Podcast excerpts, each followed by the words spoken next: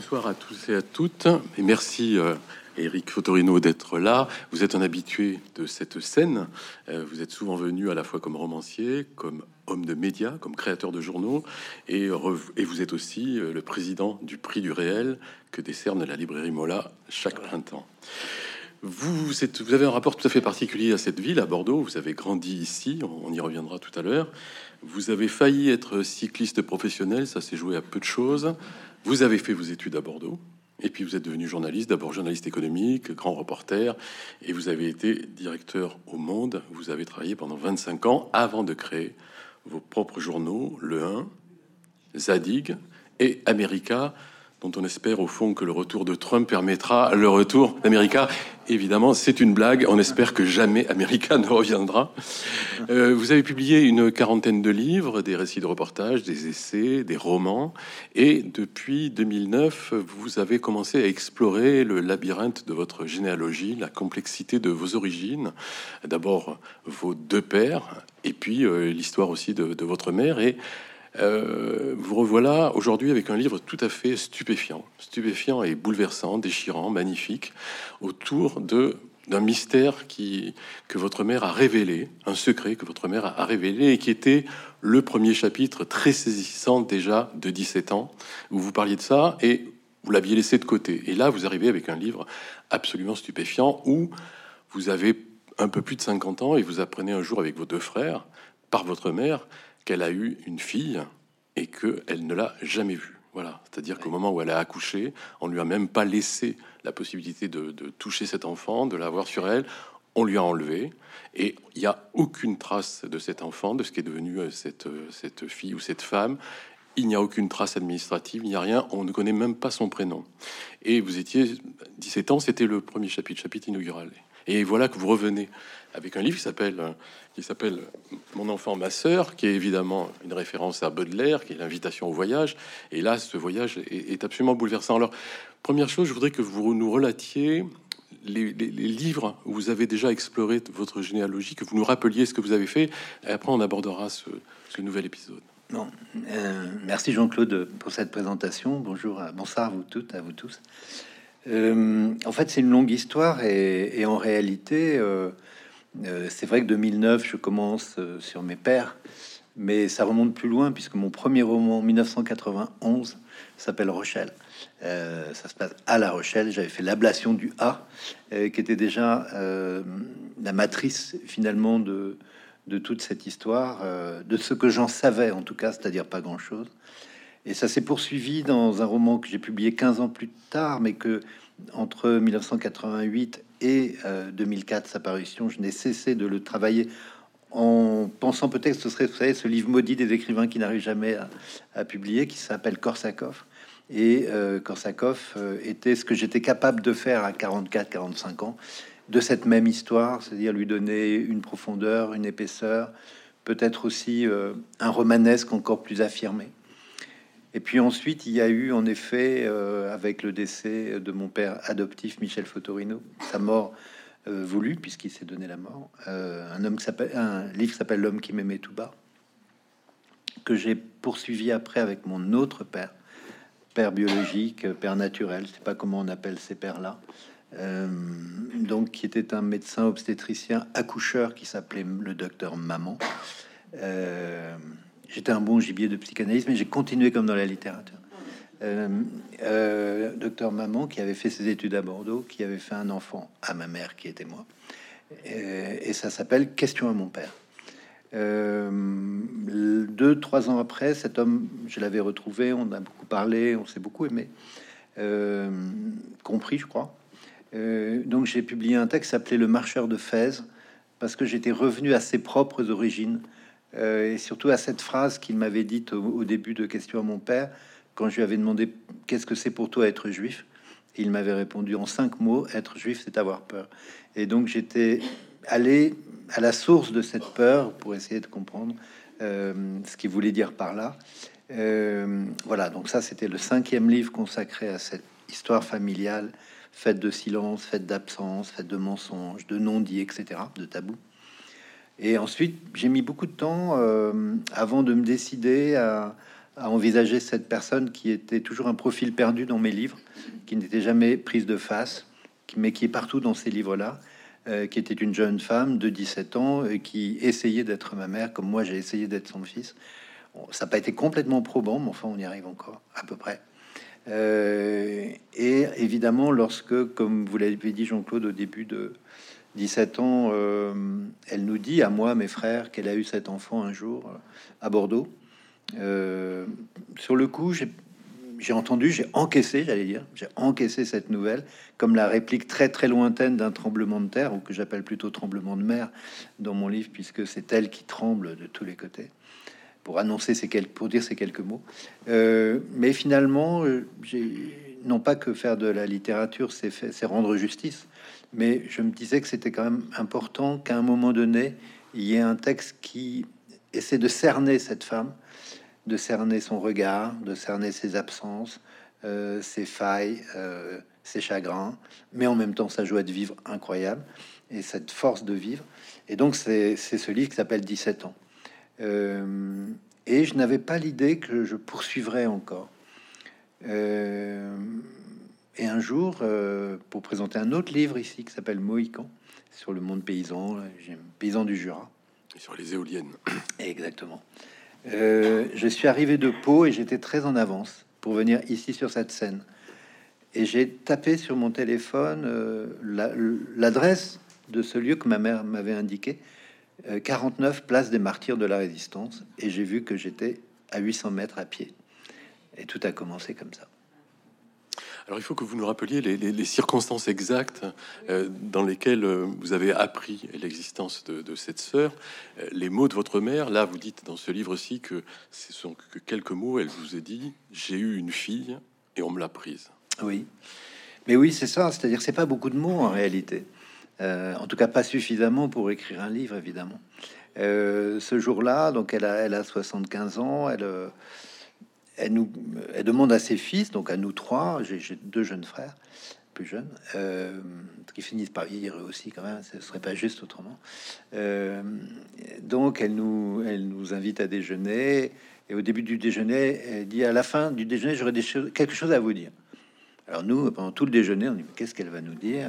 Est-ce qu'elle va aller dans une clinique en Suisse? Enfin bon, enfin on commence à imaginer tout un tas de choses. Donc euh, le, repas était quand même bon. Et puis au moment du dessert, voilà, elle s'assoit au bout de la table et euh, vraiment dans des tremblements, on sent bien qu'il y a quelque chose comme un accouchement dans la douleur d'une certaine manière. Euh, elle nous dit ces quelques mots. J'ai une petite fille, on me l'a prise.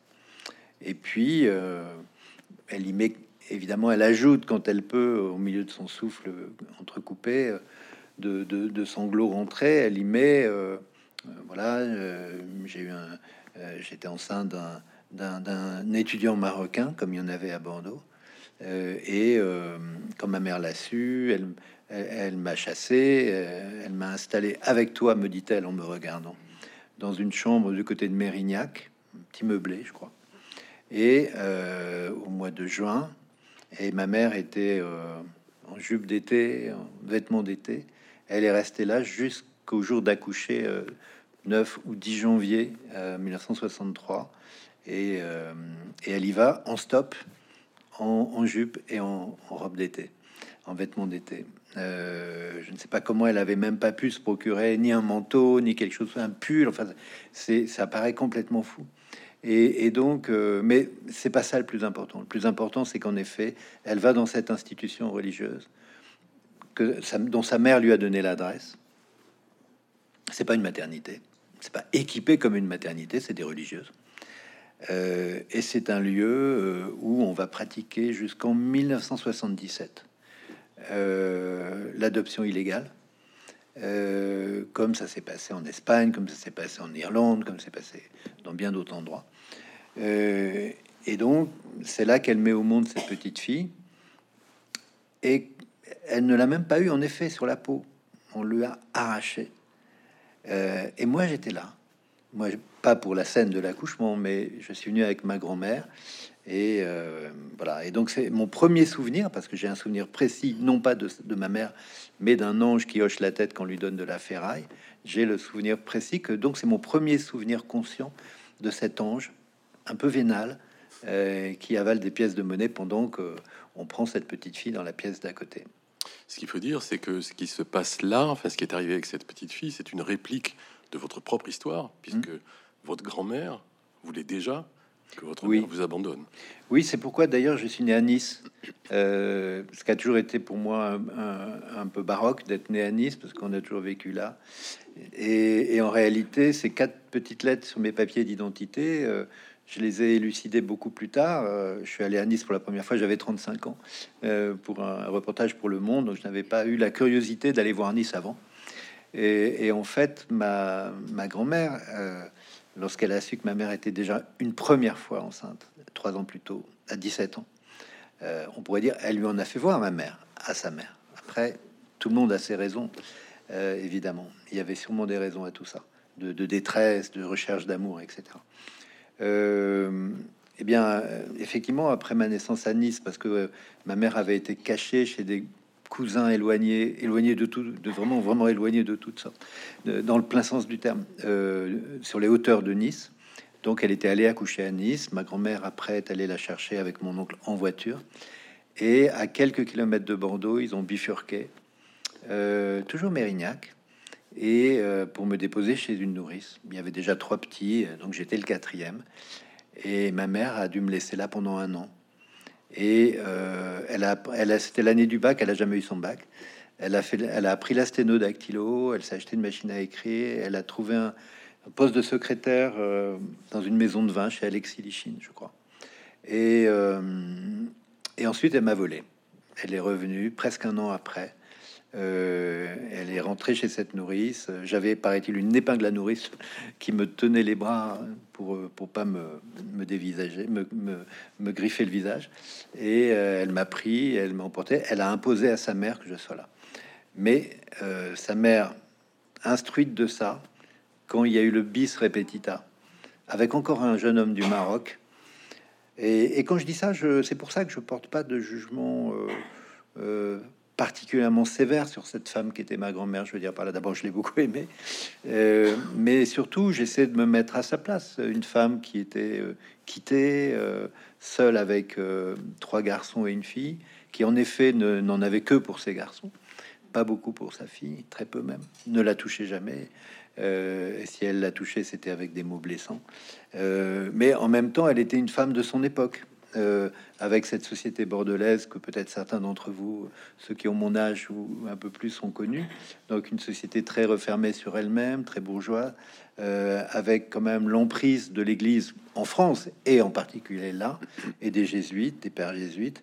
Et donc cette femme qui était ma grand-mère a dû, pour le bien de sa fille, euh, je pense que c'était toujours pour le bien. C'est ça qui est terrible d'ailleurs, les gens qui veulent le bien des autres, parce que c'est comme ça quelquefois qu'il les emmène dans un enfer. Bah, d'ailleurs, quand euh, les religieuses interviennent après l'accouchement de votre mère, de sa fille, les religieuses, dites-vous dans votre livre, disent c'est mieux pour la petite fille. Voilà, oui, oui. Elle, dit des, mots très durs euh, à ma mère et qu'elle entend et, disent euh, au moins elle, elle sera sauvée parce que la mère, il n'y a plus rien à en tirer. Et vous dites, vous dites aussi que on ne sait pas exactement comment votre mère est rentrée. En fait, on sait rien de ce qui s'est passé réellement là. Et à partir du moment où on a arraché sa fille immédiatement, euh, tout s'évanouit, tout s'efface. C'est même l'oubli, puisque votre mère passe du déni à l'oubli. Et... Oui, alors c'est pas un oubli total. Ben. Euh, mais si vous voulez, euh, ce texte, vous l'avez dit, Jean-Claude, alors je sais pas s'il est stupéfiant, il a quelque chose pour moi de l'état de la stupeur. C'est-à-dire qu'effectivement, j'arrivais pas à y croire. Je dis, mais non, on peut pas faire ça à, une jeune femme qui est sa fille. Et puis finalement, si on, a fait ça. Et euh, en fait, vous savez, euh, je crois qu'il y, a une phrase d'Éluard que, je trouve très forte, qui, est toute simple, hein, qui dit euh, quand on va au bal, il faut danser. Ben, quand on raconte une histoire, il faut vraiment la raconter. Donc, je, je ne savais pas jusqu'où j'allais raconter cette histoire, puisque après, c'est mon imaginaire. J'essaie de me mettre à la place d'eux. Et comme vous savez, encore aujourd'hui, c'est toujours très difficile de se mettre à la place d'eux. Autrement, l'actualité ne serait pas ce qu'elle est euh, ces jours d'année. Euh, et donc, euh, à un moment donné, j'interroge le corps de ma mère, de cette jeune femme de 20 ans. Elle a 20 ans. Et donc, elle est place des martyrs de la résistance. Elle sort un matin d'hiver. Et est-ce que quelqu'un lui a mis un manteau sur le dos? Je ne suis pas sûr. Donc elle a ses habits d'été. Et qu'en est-il de son ventre? Qu'en est-il de ses seins, de sa poitrine? Qu'en est-il de son euh, sa température? Comment elle se sent? Donc elle sent bien qu'il s'est passé quelque chose dans son corps. Et en même temps, euh, il n'y a pas d'enfant. Il y a un fantôme. Et donc j'ai essayé de, me mettre à la place de cette jeune femme qui donc vit ce moment probablement traumatique, qu'il faut probablement aussi oublier ou en tout cas être dans une forme de déni, parce que je pousse un peu plus loin en me disant mais en réalité quand euh, ma mère continue sa vie à Bordeaux, euh, elle a 22, 23, 24, 25, Sainte-Catherine, coiffée Sainte-Catherine. Quand elle passe dans les rues, qu'elle voit des enfants qui vont à l'école, qu'elle voit des petites filles, qu'est-ce qu'elle pense? Est-ce qu'elle change de trottoir? Est-ce qu'elle cherche un visage où elle pourrait reconnaître? Donc voilà, et, si vous voulez, c'est ça, je trouve, euh, la puissance de la littérature. Pour moi, c'est quand vous ne savez pas. Euh, c'est que tout d'un coup, elle vous amène au bord de ce gouffre-là. C'est-à-dire qu'elle vous amène à dire, mais qu'est-ce qui se passe là, à ce moment-là, à cet endroit-là euh, Qu'est-ce que c'est pour une mère d'être empêchée d'être une mère? Dans son corps, dans son âme, dans son cœur, évidemment. Euh, et donc, c'est pourquoi ce, texte m'a emmené si loin, parce que je me disais, ben, quitte à ce qu'elle n'ait pas existé, on va essayer par le fil de l'écriture de la faire exister, de les faire exister. Et je crois que c'est, euh, je crois vraiment que c'est pour ça que j'ai écrit ce texte. C'était pas pour euh, faire Hercule Poirot, c'était pour donner une existence la plus tangible qui soit à quelque chose qui avait été impossible. Alors, quand je disais stupéfiant, c'est que c'est aussi la forme que vous avez utilisée pour ce livre, qui est vraiment une forme stupéfiante. C'est-à-dire que vous avez fait un long poème en prose sans aucune ponctuation, à part quelques parenthèses, sur plus de 270 pages. Et c'est un long, ce sont des vers libres. Et euh, pour quelle raison cette forme-là Et comment s'est-elle imposée à vous Et comment avez-vous tenu euh, jusqu'au bout cette forme-là? Alors, c'est dans votre question, il y a déjà la réponse. Comment s'est-elle imposée à vous? Parce que voilà, c'est ça. C'est-à-dire que je n'ai pas décidé un matin, euh, tiens, mon prochain roman, je vais faire une poésie. D'abord, moi j'aime beaucoup la poésie, je respecte beaucoup, je suis même très intimidé par la poésie, mais je, la lis avec beaucoup de bonheur. Ça me, ça m'amène toujours dans quelque chose, un peu comme écouter, je sais pas, une suite pour violoncelle ou un, stabat mater. Il y a quelque chose qui vous met dans un état, qui vous plonge dans un état particulier de la poésie.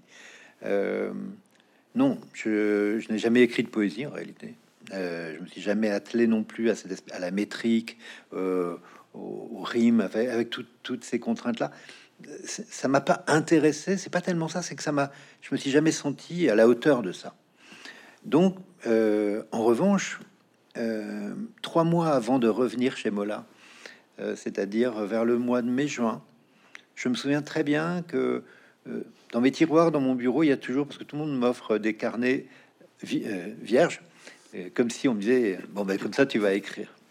Et, comme vous savez, depuis des années, comme la plupart des écrivains, euh, je tape mes livres, je les écris pas tellement, mais les carnets, j'aime bien les avoir. D'abord, j'aime bien les objets, et puis quelquefois, je griffonne deux ou trois notes qui me permettent, de, voilà, comme un pense-bête.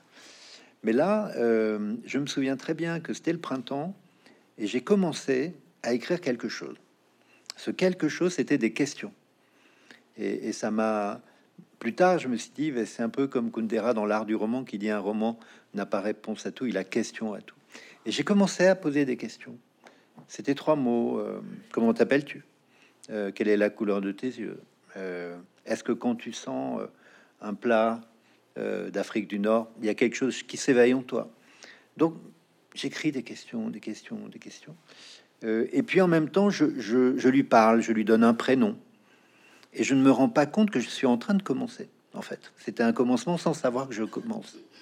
Connaissez la phrase de Victor Hugo, je suis un homme qui pense à autre chose. Je pense pas à ça, je pense à autre chose. Mais voilà, et je griffonne et je me rends compte que ce carnet est très vite rempli. Euh, de mes questions, mais aussi j'y mets aussi euh, des annotations personnelles sur tu aurais été là, on aurait fait ça si on avait été deux contre le chagrin de, ma mère, ça aurait été mieux, deux. Euh, le sentiment d'abandon, ça aurait été mieux à deux. Peut-être qu'il aurait pas, il aurait, serait passé de l'un à l'autre, ou on l'aurait évacué, euh, comme ses cauchemars, comme le sentiment de solitude, comme tout ça. Bref, non seulement je la questionne, mais je lui donne aussi quelques éléments comme un dialogue qui s'instaure, mais ça, ça reste un monologue. Voilà. Et au bout d'un moment, je me rends compte que j'ai... Et je me dis, mais évidemment, tout ça va finir par tourner en rond, puisque je n'ai rien de tangible à mettre en face de ces questions. Mais il y a deux choses. D'une part, ça m'amène à revisiter ma petite enfance, qui était, pour ceux qui ont lu Korsakov il y a 20 ans, la première partie de Korsakov, qui s'appelle Une enfance française. Il y a déjà ça un peu, mais sur un roman, c'est vraiment un récit, avec tout l'échafaudage narratif d'un roman. Là, non, c'est des mots, c'est des mots. Et je me rends compte, en fait, que je suis, quand je commence à me dire, mais qu'est-ce que c'est que ce texte, que je suis incapable de l'écrire autrement. Je suis incapable de faire une phrase incapable de faire une phrase, de faire un paragraphe, de faire une page, de faire un chapitre, rien. Donc je continue. Manuscrit. C'est-à-dire que, et manuscrit, c'est très important, manuscrit, parce qu'on l'oublie un peu. Tapuscrit, vous tapez sur des lettres. Manuscrit, ça veut dire que votre main, elle, est accordée à votre souffle, à votre cœur, à votre corps. Vous écrivez, vous écrivez. Bon. Et il y avait longtemps que j'avais plus fait ça. Euh, et puis arrive la rencontre chez Mola et cette adresse que je vais chercher. Et là, euh, je vais là-bas, euh, il se passe pas grand-chose en fait. Je, vois des lieux, là c'est une jolie place d'ailleurs, hein, cette place de, des martyrs de la résistance. Euh, cette forme un peu oblongue, ces platanes, Saint-Seurin. Enfin bon, voilà, il y a quelque chose d'assez beau. Et une dame assez âgée, suffisamment âgée pour pouvoir avoir connu ce qui se passait là, me dit oh là là, mais il y a longtemps qu'ils sont partis, ils doivent être en région parisienne, ils s'appelaient 5. Bah bon. donc déjà, j'en sais plus que ma mère en 63 ans. Euh, et donc après, je cherche. Et insensiblement, ce texte qui est une quête, d'abord, devient une sorte d'enquête. Euh, et là, pas tellement comme un journaliste. J'ai vu quelquefois des critiques qui disaient voilà le journaliste sous l'écrivain je me suis, c'est plus, j'allais dire là pour le coup, une sorte de détective privé euh, qui essaierait de, voir. Euh, il n'a pas un article à écrire, il, essaie de comprendre ce qu'a été une réalité. Euh, on voit ça dans des romans de Simon un peu, ou de Maigret, de oui, de Maigret bien sûr. mais il n'y avait pas de crime. Enfin, si, il y avait un très grand crime. Il y avait une faute. C'est que, qui a dit c'est plus qu'un crime, c'est une faute. Il y avait une faute à la naissance, un péché originel. Voilà comment cette forme, et donc cette forme, pour euh, finir ma, réponse, Jean-Claude, euh, bah, j'ai continué. Parce que je, c'était, vous savez, quelquefois, c'est un texte à chaque fois, un roman, on ne sait jamais, on n'a jamais d'expérience en littérature, de mon point de vue. C'est-à-dire que vous avez pu réussir un roman, ça veut pas dire que le prochain, vous allez le réussir, que vous allez savoir faire. Parce que réussir, c'est encore autre chose. Mais est-ce que je sais faire? Donc là, je ne savais faire que comme ça. Et donc j'ai dit, eh ben, on va continuer comme ça. Alors justement, euh, vous, en parlez, euh, il y a évidemment la, stupeur, la sidération de, la découverte de, cette histoire, de ce secret révélé par votre mère, et vous le remplissez très vite, et vous le remplissez, enfin, vous comblez, vous rattrapez pas le temps perdu, vous, rattrapez, vous, comblez le temps perdu, et vous le comblez de deux façons, vous le comblez avec votre propre enfance, où sans arrêt, vous associez celle que vous appelez Arissa, puisque, Voilà, et vous, comblez, c'est-à-dire que si elle avait été là, ce que vous auriez vécu ensemble, et, donc il y a une évocation de votre enfance à Bordeaux avec cette sœur, ce membre fantôme, on va dire, mais aussi vous revenez sur ce que vous comprenez de choses qui vous ont échappé de votre mère, de ses tourments, de ses douleurs, de ses solitudes, et quelque chose se met en place de l'ordre de la compréhension, ou sans dire j'ai compris. Non, vous imbriquez votre propre enfance avec les tourments de cette mère solitaire, secrète. Euh. C'est vrai. Alors, euh, sur ce dernier point, d'ailleurs, euh, il y a quelque chose qui m'est apparu. C'est moi, j'ai toujours euh, eu ce sentiment, enfin pas toujours, mais au fur et à mesure que j'ai écrit ces livres de cette famille-là qui se tiennent par la main les uns les autres, en fait, je comprends ma vie une fois que j'ai écrit. C'est-à-dire que l'écriture est un acte d'élucidation d'une certaine manière. J'ai des choses un peu en vrac avant, donc j'essaie de les ordonner. c'était le cas à Korsakov, ça m'a mis 15 ans parce que c'était un tel désordre, un tel chaos, une telle incompréhension qu'il a fallu tout ce temps. Mais euh, pour ce texte-là, euh, à un moment donné, je me suis souvenu, parce que j'essayais de, de, me dire, mais quand même, j'étais là et je n'ai rien vu. Vous savez, c'est terrible de dire, mais j'étais là, je n'ai rien vu. Euh, et je me suis souvenu que très souvent, alors peut-être, est-ce que c'était chaque année, je ne sais pas. C'était c'est la quatrième, c'est les quatre premières lignes de la quatrième de couverture. Que très souvent, au mois de janvier, il y avait un jour ou deux où ma mère n'arrivait jamais à se lever. Et je savais pas pourquoi. Et euh, donc, je me disais, elle disait, ah, j'ai ma sciatique. Mais elle avait une fois par an, elle avait jamais. Et ce qui est bien, c'est que ce soir, j'ai mal au dos. On va arrêter. Euh, mais euh, et après, quand j'ai su que cet enfant était né le 10 janvier, mais en fait, il me semble, alors je n'ai pas les calendriers en tête, mais il m'a semblé que peut-être chaque 10 janvier, elle n'arrivait pas à se lever, que comme si elle la remettait au monde, comme s'il y avait quelque chose de ce, geste qui lui avait été, qui avait été euh, coupé, j'allais dire sectionné comme ça brutalement, de cet ordre-là, où le corps se souvient d'une douleur. Euh, maintenant, je ne sais pas si c'est ça, si c'est vrai, et peu importe. Mais, après, donc voilà, j'ai cherché. Et après, ce que vous dites sur euh, revisiter l'enfance et associer cette petite fille, parce que la difficulté, j'allais dire mentale, quand vous avez une information comme celle-là, une petite fille est née, d'accord? Donc vous voyez une petite, vous voyez un nouveau-né. Dire oui, mais c'était à 60 ans. Ah oui, alors là, vous pouvez plus voir un nouveau-né. Donc, quel euh, visage je vois? Je vois un visage de, de petit, de petite fille, d'enfant, d'adolescente, de femme, de, femmes qui commencent à être âgées. Qu'est-ce que je sais pas ce que je vois. Et, donc finalement, toute cette limaille de fer un peu, je l'ai aimanté euh, avec un récit sur, sur mon enfance qui pouvait, qui aurait pu être la sienne. Et effectivement, donc il y a des moments assez joyeux, des, moments euh, plus graves, des moments. Et, d'une certaine manière, il y a par exemple les, albums de famille. Bon, qu'est-ce que c'est qu'un album de famille quand vous êtes juste avec votre mère? C'est pas. Enfin bon, vous dites un album de famille, c'est comme ça qu'on dit. En plus, une famille, c'est une famille où on a découpé des gens. C'est-à-dire que mon oncle, je vois ses bras, mais il est plus là. Euh, je sais pas pourquoi il a été découpé. Donc, enfin, si je sais un peu pourquoi, mais ce sera une autre histoire. Mais donc, euh, et ben, je me dis, mais en fait, ces albums de famille, ils sont tous faux. C'est que des mensonges. Vous savez, quand autrefois on disait en Union soviétique, voilà, sur le Kremlin, il y avait les généraux, et puis ceux qui étaient en cours, ils étaient là, ceux qui étaient, euh, étaient euh, proscrits, on les effaçait. Le commissariat aux archives. Voilà. Et ben là, mes archives, elles sont complètement tronquées, puisque quand ma mère me regarde, je ne peux pas imaginer maintenant qu'elle ne se dit pas peut-être dommage. Peut-être j'aurais préféré être avec une petite fille. Peut-être. Alors évidemment, quand je dis ça, ça, la euh, ça lui fait la peine. Mais, je lui dis, mais peut-être que, le, ce que j'ai perçu de ton regard sur moi quelquefois était pas un regard contre moi, mais le regard du, de la déception que euh, il n'y ait pas un deuxième enfant qui soit là. Et, tout, comme tout était concentré sur le regard qu'elle portait sur moi, euh, moi j'ai souvent eu le, sentiment d'être une sorte de serviette éponge sur laquelle les chagrins des adultes euh, allaient s'écouler, s'épancher. Et évidemment, on aurait été deux. Donc je l'ai, je l'ai embarqué euh, dans cette histoire où c'était mieux à deux. Vous dites à un moment euh, que votre mère, avant, avant d'avoir d'autres enfants, mais euh, votre mère dans Bordeaux, quand elle se promenait avec vous, disait Voici mon fils unique, alors qu'elle avait déjà. ah oui, bien sûr, fils unique. Et le mot unique était pour moi, voilà, j'étais le fils unique. Donc évidemment, l'unicité, c'est forcément quelque chose de gratifiant.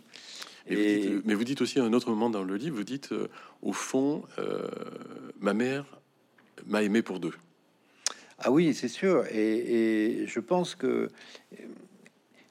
ce qui est très complexe, je trouve, et, entre 17 ans et, ce livre, là aussi, ils se font écho. Mais quelquefois, il y avait du trop et quelquefois, il y avait du trop peu.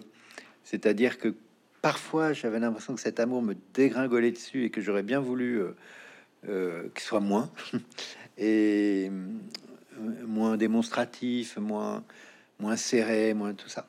Et, quelquefois, au contraire, c'était une étrangère il y avait quelque chose d'étrange parce qu'il y avait une distance telle que, je ne savais plus. Donc il y avait comme des dédommagements quelquefois. Le trop arrivait après le trop peu. Donc j'étais dédommagé d'un trop peu ou d'une sorte d'abandon que je vivais comme un abandon, qui n'était pas un abandon, mais euh, une jeune femme qui sort qui va avec ses copains, avec ses copines, euh, qui rentre pas, qui va dormir je sais pas où et tout ça. Euh, et moi, je suis avec ma grand-mère et, j'entends pas les pas le soir dans l'escalier, euh, sur le palier. voilà, donc voilà tout cette.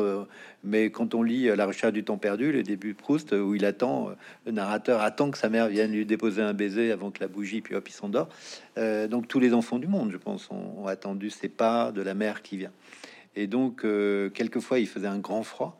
Et, parce que ça durait un jour, deux jours, une semaine, quinze jours. Et puis elle réapparaissait. Et puis, et puis évidemment, euh, j'étais comblé. euh, mais j'étais pas content.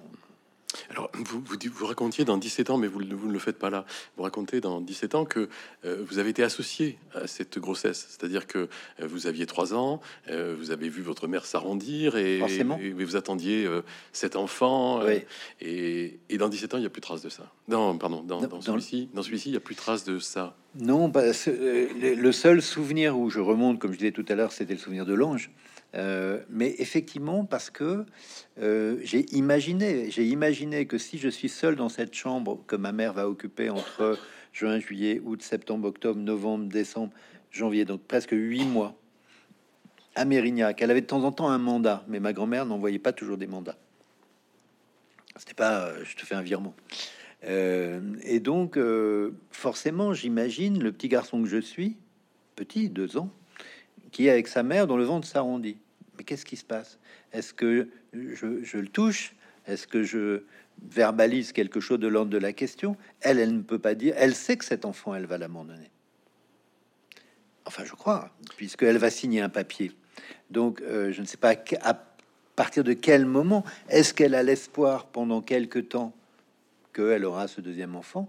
Quand est-ce que ma grand-mère lui arrive avec ce papier, lui fait signer ce papier et la met devant sa faute en disant tu te rends pas compte ce que tu me fais vivre. Déjà Eric et maintenant encore. Euh, et donc elle est dans la culpabilité la culpabilité augmente et donc elle signe. Voilà. Donc qu'est-ce que ça veut dire de vous savez j'ai j'ai trouvé euh, euh, des papiers non pas concernant cette petite fille parce que les archives ont disparu après 1950. Il n'y en a plus de cette institution. Mais j'ai vu ce que c'était les archives avant, euh, sur des cahiers de, lait, des carnets de lait maternisé que les marques de lait maternisé offraient à, ces institutions. Et c'est vraiment euh, euh, très très brutal, très laconique et très brutal. Il y a le nom de la jeune femme, son prénom, qui l'a amené là. Souvent c'est un curé l'heure et la date, enfin la date et l'heure de l'accouchement, de la naissance, la date et l'heure de l'abandon. En général, c'est 10 minutes, un quart d'heure plus tard. Et cette petite phrase qui revient lancinante a reçu les eaux. Donc tous ces enfants étaient baptisés, même les enfants morts-nés. Et donc j'ai imaginé que cette page-là que j'ai vue pour des, enfants nés avant 1950, j'ai imaginé qu'un jour a existé un papier pour cette petite fille que je n'ai évidemment jamais trouvé. Euh, mais euh, c'est comme ça. Donc cette froideur dans un lieu où on aime son prochain, où on n'est qu'amour, Dieu n'est qu'amour. Et, et donc évidemment, là tout d'un coup, vous dites, mais euh, où est l'amour là? Euh, Où est l'amour? Vous dites même, euh, vous, vous- vous racontez quelque chose d'encore plus fou, c'est que tous ces enfants ont été photographiés, Oui, mais qu'il n'y avait aucune indication de leur identité. exactement. C'est des photos de bébés. Il n'y a pas de prénom, il n'y a pas de date, il n'y a pas, on ne sait pas qui c'est. Et donc évidemment, on se dit mais pourquoi ils font ces photos alors que de toute façon il n'y a même pas une justement le début euh, d'une archive qui serait exploitable un jour, parce que vous pouvez imaginer les, centaines, les milliers de lettres euh, qui sont arrivées dans cette institution beaucoup plus tard pour dire je suis né là, qui mère, qui était ma mère, pouvez-vous me répondre? Et avant 1950, il y a pu avoir des réponses. Après 1950, il n'y a pas eu de réponse. Vous dites dans le livre, à un moment, vous dites c'est l'histoire d'un autre âge et d'un outrage. autre âge, un autre âge, oui, une autre époque, et d'un outrage, parce que c'est, il n'y a rien de plus outrageant euh, de, soustraire à, une mère, quelle que soit cette mère, quel que soit ce qu'elle a fait pour devenir une mère, de, lui retirer un enfant. Je, pense qu'il y a rien de plus euh, contre-naturel, il y a rien de plus euh, violent que, que d'exercer euh, ce type de décision de façon où, très organisé. C'est organisé. Oui, alors ce qu'il y a de, évidemment de terrible dans cette histoire, c'est qu'il n'y a strictement aucune trace, rien du tout. Et, c'est même vertigineux pour vous à partir du moment où vous commencez vraiment hmm. à, sortir de la situation. Parce qu'à plusieurs moments, que ce soit dans 17 ans comme dans celui-là, vous dites euh, Je suis resté silencieux pendant des jours et des jours, je n'arrivais pas même à ingérer cette, cette, cette nouvelle-là. Euh, donc, ce qui est vertigineux, c'est quand vous êtes ici, c'est une scène fondatrice. En effet, ici, euh, quand Christophe Lucet, qui est à ma place, euh, vous dit à un moment, quelle est la question qu'il vous pose d'ailleurs Il me demande, mais où est-elle, cette sœur, aujourd'hui? Et je réponds, je ne sais pas, je ne sais pas si elle est vivante, est-ce qu'elle est encore dans le sud-ouest, qu'elle est à Bordeaux? Et je me tourne vers la salle et je dis, mais elle est peut-être là ce soir. Et là, il y a une sorte d'émotion qui parcourt la salle. Les gens se regardent en disant, mais peut-être qu'à côté de moi, cette dame, c'est sa sœur. Oui, alors ce vertige de cette scène-là et de cette salle va se poursuivre parce qu'à un moment dans le livre, vous dites, mais il est possible aussi que je l'ai croisée dans la vie mais sans savoir que c'était elle. Oui. Et donc vous êtes pris dans ce vertige-là. Mais bien sûr, parce que vous savez, il y a, trois mots que, j'ai écrits qui, qui sont vraiment pour moi une, une vérité qui m'est apparue, qui est dégringolée de la plume. Il n'y a pas d'autre mot, je l'ai pas pensé. Euh, je dis à un moment donné, le secret est une infection de l'âme. Et, je pense ça profondément. Parce que vous voyez, euh, euh, je, me souviens de, propos de Marguerite Duras qui, distinguait les livres de la nuit et les livres du jour. Moi, je n'écris que des livres de la nuit quand j'écris ces romans-là. C'est-à-dire des, livres qui vont chercher dans les ténèbres de quelqu'un pour essayer de faire de la lumière. Elle oppose ça aux livres récréatifs, ce qu'elle appelle les, livres récréatifs. Alors elle avec un peu de mépris, alors que moi il y a des livres que j'aurais beaucoup aimé écrire récréatifs et que je n'ai jamais su écrire ou pu écrire, parce que je vais toujours chercher dans ces tréfonds-là euh, pour euh, essayer de comprendre. Et effectivement, ce secret, il détermine vos vies. C'est-à-dire que quand vous avez vécu au milieu des silences, au milieu de l'absence. Moi, je dis souvent, mes livres ne sont pas traduits de l'anglais ou de je sais pas quoi, ils sont traduits du silence. Euh, chacun de mes livres, c'est une petite victoire sur le silence. Et après, j'arrive à composer quelque chose qui n'est pas du bruit, mais, mais qui est suffisamment intelligible pour que je puisse m'y repérer. Euh, mais euh, les livres de la nuit, c'est des livres qui, donc, obscurs, qui essaient de faire une lumière mais en même temps, je suis convaincu que c'est toujours l'obscurité qui continue de l'emporter. C'est pas parce que vous avez apporté ce livre, il est plein de questions. C'est un livre de questionnement. Encore une fois, même s'il me rapproche de vérité, il y a plein de choses que, je ne saurais pas et que je ne pourrai jamais savoir. Oui, vous parlez là de, secret à l'instant, mais vous êtes vous-même un enfant du secret, c'est-à-dire que on vous a arraché à votre mère pendant un mmh. an, elle est venue vous voler, comme vous dites. Ensuite, cette sœur devient une sœur secrète, oubliée, euh, abolie, même oui. saint façon. Et vous êtes vous-même un enfant du secret. Oui, parce que jusqu'à l'âge de 17 ans, euh, je ne sais pas euh, que, que j'ai un père. on, m'a raconté quand j'étais enfant, alors j'étais nul en arithmétique, mais quand même, qu'il était mort à la guerre. Et après, un jour quand même, 1960, mais alors quelle guerre? Parce que c'était 45, ma mère aurait une gestation de 8 éléphants. Donc, donc, donc, il y avait quelque chose de, bizarre. Et après, euh, par une indiscrétion d'un oncle, justement d'un oncle dont on a coupé euh, la tête sur des photos, euh, un jour, il m'a dit, ouais, mais tu avais un père, il était très sympa, c'était un médecin. Qu'est-ce qu'il me raconte? Il avait bu un peu. Et il y a du bon et à Bordeaux. Et, donc là, j'ai interrogé ma mère, et, à chaque fois que j'ai interrogé ma mère, c'était tellement lacrymogène que je voulais plus. Personne ne veut faire pleurer sa mère. Donc, je faisais avec les bribes de vérité que j'avais, et c'est comme ça que j'ai retrouvé le docteur Maman, qui, chance pour moi, n'était plus, n'exerçait plus au Maroc. Euh, parce que comme juif marocain, à un moment donné, il fait partie de ces juifs marocains qui ont quitté le royaume parce que Hassan II, à un moment donné, a considéré qu'il y avait un complot des juifs, etc. Et bref, ils sont venus en France. Et d'ailleurs, il m'a dit ça un jour, mais je suis revenu en France. Je mais tu n'y avais jamais vécu, comment peut dire t'es revenu Bah oui, mais pour lui, c'était revenir en France. Parce que, et du coup, je me suis dit, ah oui, mais il avait passé un an à Bordeaux. En, réalité, votre, votre existence, c'est pas celle d'un journaliste. En effet, c'est celle d'un détective. Vous n'arrêtez pas d'enquêter sur votre propre existence et sur ça. vos origines. Vous n'arrêtez pas. Et c'est même une sorte d'obsession, puisque vous dites dès mon premier livre, ça commence et depuis. Euh, c'est à la fois une obsession et c'est ma raison d'écrire. Euh, je veux dire par là, je ne serais jamais devenu ce qu'on peut appeler un écrivain. Moi, j'ose pas dire tellement ça. Moi, je me présente jamais comme un écrivain. Mais euh, si j'avais été conforté dans qui je suis, je pense que je n'aurais pas eu le besoin, livre après livre, d'essayer d'aller chercher tout ça.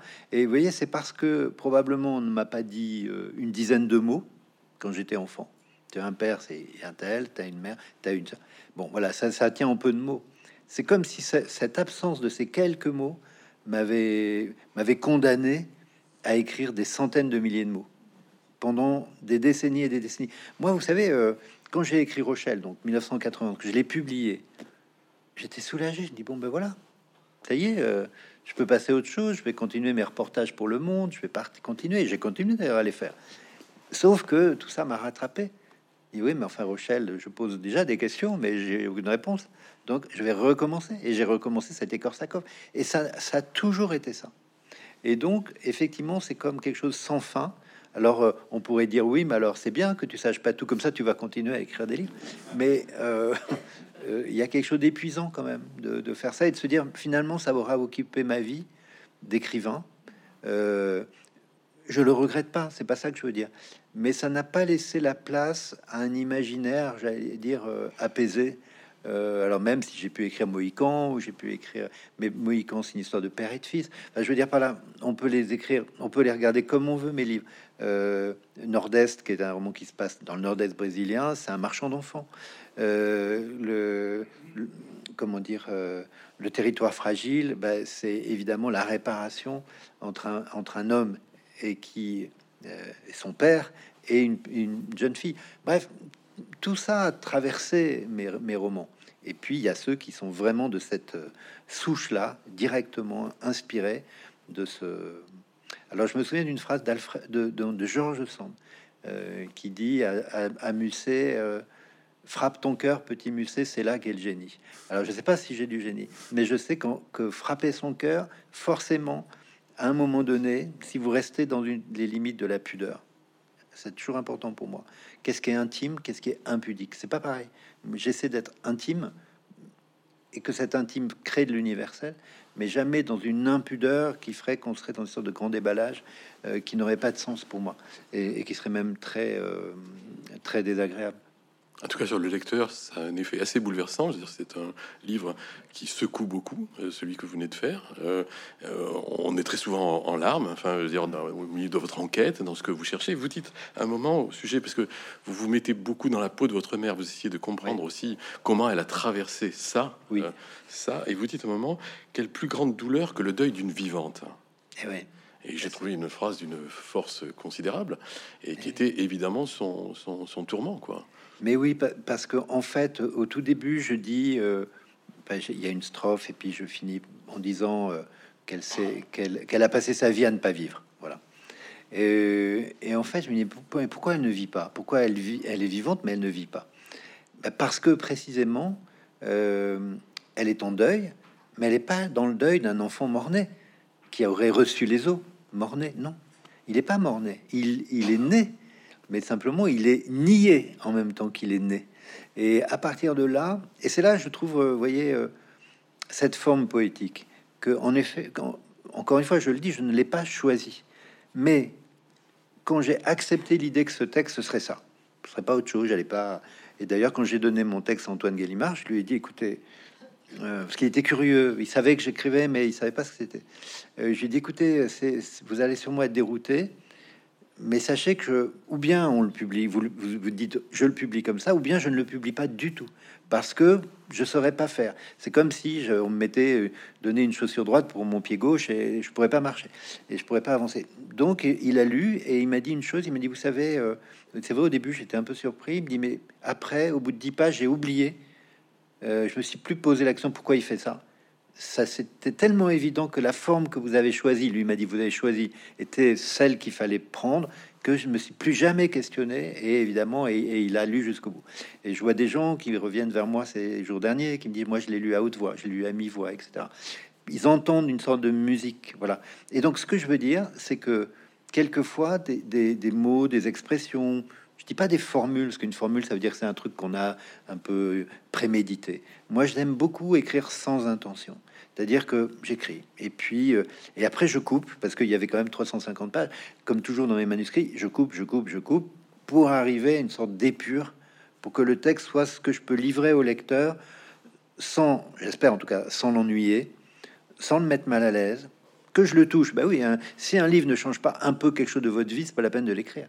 Euh, mais en revanche, effectivement, la forme qui met les mots en, exergue, chaque mot est en exergue, euh, bah vous avez intérêt à bien le choisir, mais en même temps, ça vous amène des formulations qui vous surprennent vous-même. À un moment donné, j'étais surpris parce que j'écris euh, euh, en parlant à ma mère ou, parlant de ma mère, je la frôlais comme on frôle une catastrophe. Bon, bah, je sais pas trop ce que ça veut dire, mais en même temps, ça, me dit quelque chose qui, qui est de l'ordre justement de, de la littérature pour le coup. Alors, je le disais tout à l'heure, vous avez un rapport tout à fait particulier avec Bordeaux, vous y avez grandi, mais euh, cette histoire, à un moment, s'impose à vous, et c'est évidemment le, lieu où vous allez faire des, recherches. Et vous dites à un moment que chaque pas à Bordeaux est une sorte de violence. Enfin, vous avez un rapport très ambivalent à Bordeaux. C'est-à-dire qu'il y a des épisodes de votre jeunesse et il y a des, épisodes tout à fait étonnants où vous retrouvez plein de détails. Alors, je sais pas si vous avez été de recherche ou pas, mais euh, vous parlez de, du ronron des, des Sim Camille, vous parlez des, des, magasins Suma, Codec, vous parlez évidemment du goût du cham des Chamonix orange, tout ça. et, et, vous avez surtout une, une déambulation. Vous êtes un peu le piéton de Bordeaux. Vous avez une déambulation à travers cette ville qui est un vrai parcours intime et très personnel lié à cette ville.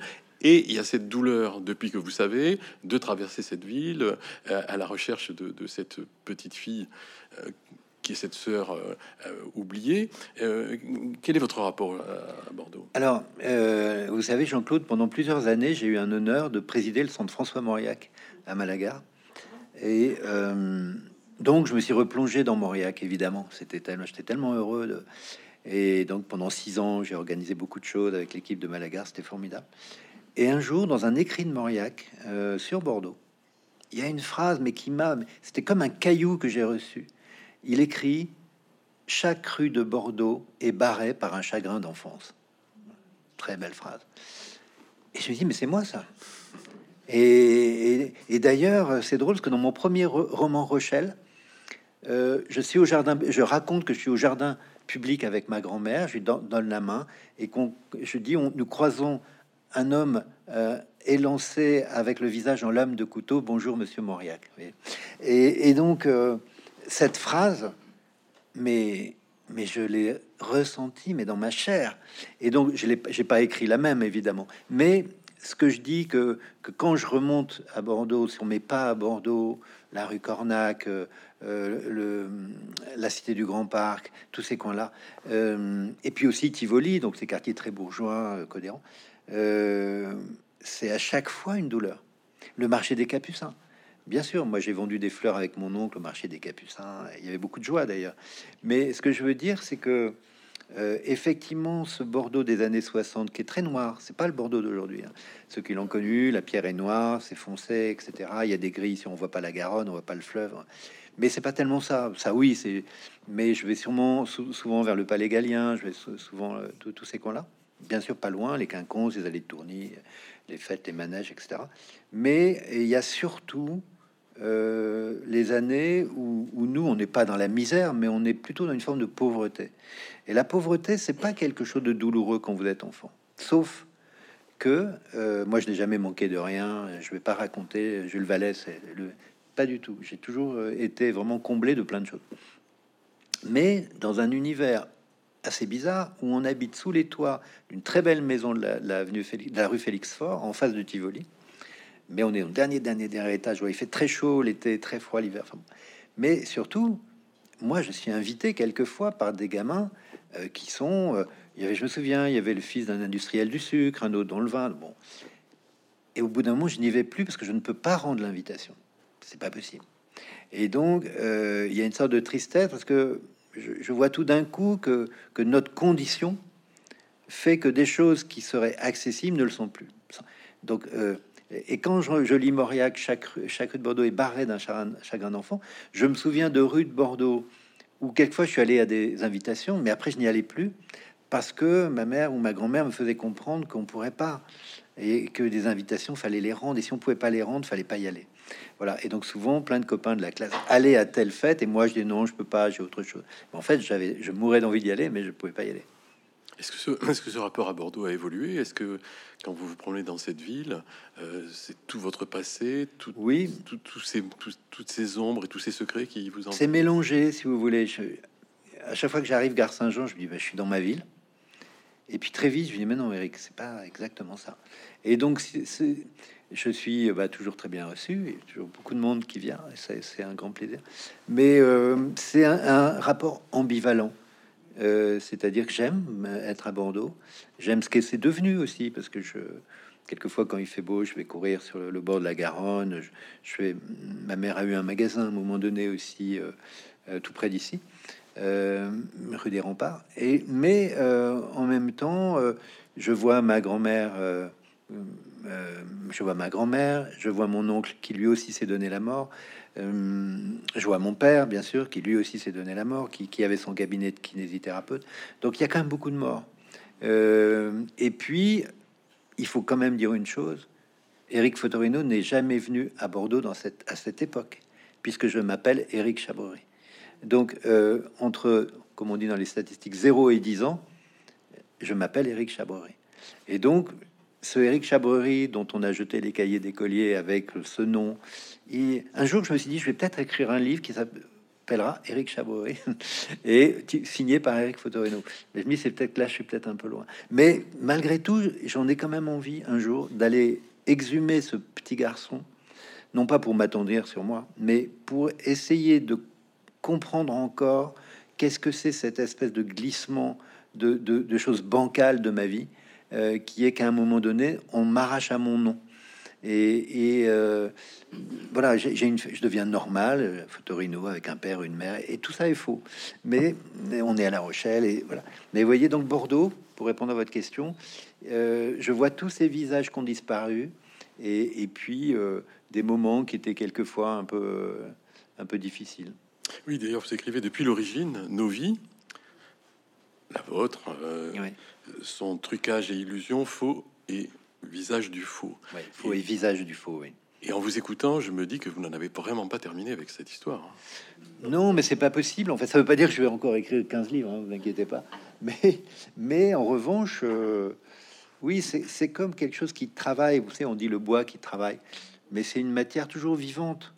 Euh, par exemple, vous voyez, euh, il y a quelques mois, j'étais invité pour la conférence inaugurale de l'IJBA, donc c'était très, c'était très bien. J'ai beaucoup aimé faire ça avec ces étudiants, ces jeunes qui croient encore au journalisme. Et je crois qu'il faut vraiment croire dans ce métier. Euh, et donc, j'étais tout près des Capucins. Donc, je suis allé au marché des Capucins. Et là, ça a été vraiment. Euh, euh, c'était pas un moment où le marché était ouvert. mais j'ai reconnu la beauté, le, stand où il y avait mon, mon oncle. mon oncle avait un stand qui s'appelait Bordeaux Flore. Et, et c'était terrible parce que il avait un goût pour faire les bouquets. Il était incroyable. Et donc il y avait la queue et il y avait les autres stands. Ils s'étaient les bras croisés, ils les regardaient. Alors évidemment, il s'était un peu tendu entre eux. Et je me souviens très bien le visage de la fleuriste en face, d'un vieux monsieur qui s'appelait Monsieur Clabot, qui, avait son chapeau et tout ça. Et il regardait mon oncle en train de faire les bouquets. Il y avait... Et moi, quand les, des dames prenaient euh, quelquefois des pots et tout ça, je, je portais dans un cajot jusqu'au coffre de la voiture et je gagnais comme ça quelques, quelques pièces. Et, et, et bien, euh, pour moi, les capucins, c'est toujours une douleur parce qu'il a été tellement heureux, mon oncle là. Euh, et en même temps, il s'est donné la mort quelques temps après parce qu'il a rompu avec son compagnon. Euh, voilà, il avait assumé son homosexualité. Et puis finalement, ils ont eu dix ans d'un grand bonheur que j'ai partagé. les premiers hommes de ma vie, c'est un couple d'homosexuels. Et, donc, j'ai écrit un texte sur lui il y a dix ans, 12 ans et je l'ai jamais publié. Euh, peut-être que je vous menace d'un texte un jour sur cet homme parce qu'il a été vraiment le premier homme de ma vie au sens vraiment plein du terme et euh, c'était mon parrain. Et donc les Capucins, quand je vais aux Capucins, j'ai cette joie. Je me souviens des, du stand à Noël qui était incroyable. Il y avait bien sûr les sapins, c'était illuminé. Puis voilà, il, fallait aller vite. Et puis en même temps, voilà. Donc euh, voyez, c'est ce mélange, les fleurs et les chrysanthèmes, quoi. Une dernière question, parce que l'heure est passée euh, trop vite. Euh, dans votre livre, vous écrivez un moment comment, sans rien voir, si je passais si près de son malheur, le malheur de, votre mère, euh, dans quel état vous, êtes après avoir écrit ce livre?